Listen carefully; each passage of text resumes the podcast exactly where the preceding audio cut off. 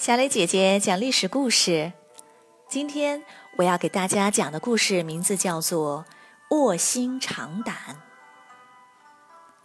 伍子胥报了杀父之仇后，一直辅佐吴王阖闾。公元前四九六年，越王死了，他的儿子勾践继承了王位。吴王阖闾要伍子胥守住本国。自己亲自率领三万精兵去攻打越国。吴国的兵马在醉里中了越国的埋伏，阖闾受了重伤，逃到半路，眼看就要活不下去了。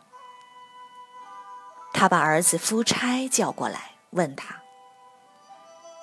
你会忘了是越王杀了你父亲吗？”夫差流着泪说：“不，绝不敢忘。”阖闾死后，夫差即位为吴王。夫差拜伍子胥为相国，努力练兵，决心要给父亲报仇。两年后，勾践不顾大将范蠡的劝说，想先下手为强。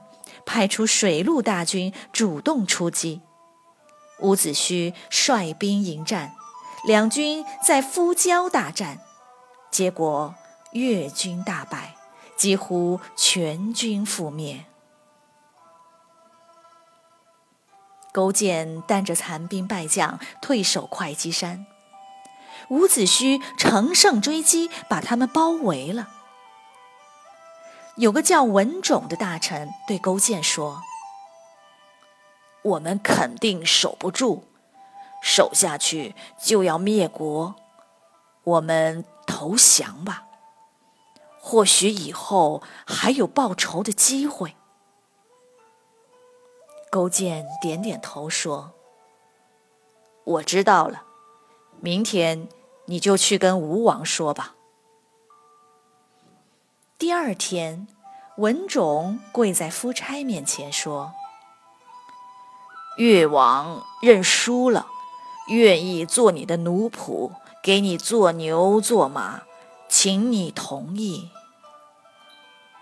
伍子胥上前对夫差说：“是上天要把越国送给我们，难得这么好的机会，绝不能放过他们。”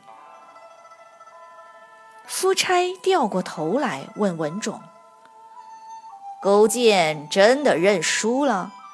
真的愿意来伺候我？”文种说：“没错，他愿意带上夫人一起去吴国伺候大王。”夫差见他说的诚心诚意，就同意了。勾践把国家的事托付给文种管理，自己带着夫人和范蠡一起去了吴国。在吴国，他们住在阖闾的坟旁，既照看坟墓，又养马喂马，干些奴仆的活。夫差觉得报了杀父之仇，很得意。每次夫差坐车出门，勾践总是恭恭敬敬地牵马过来，小心地伺候，比一般奴仆还要更上心。别人耻笑他，说他是个贱马夫，勾践只当没听见，随便人家怎么说。三年过去了，勾践从来没有半点不乐意。夫差觉得他是真服了。就把他放回去了。勾践回到越国，与文种几个大臣抱头痛哭，想起三年来受到的屈辱，大家下定决心，一定要报仇。勾践表面上依然对夫差很恭顺，夫差要造宫殿，他就送一些又大又长的木料过去。还送了一个叫西施的大美女，夫差非常喜欢。勾践暗地里操练军队，等待机会。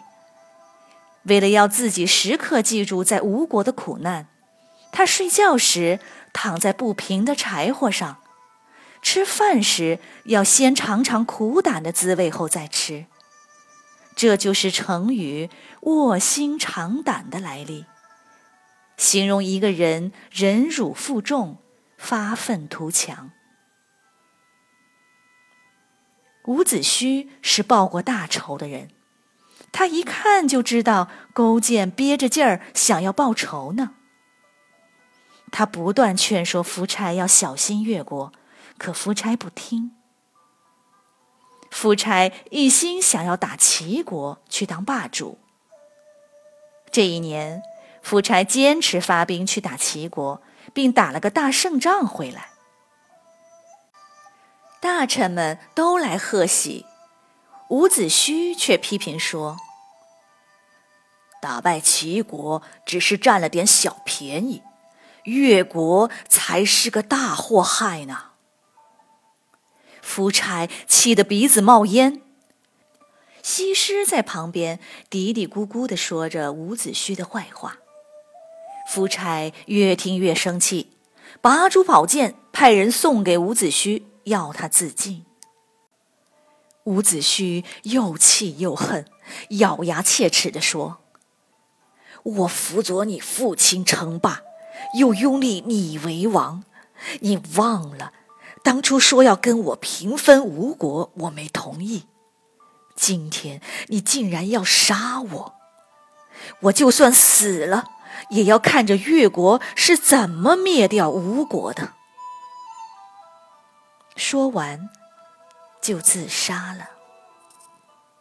伍子胥满怀着仇恨死去。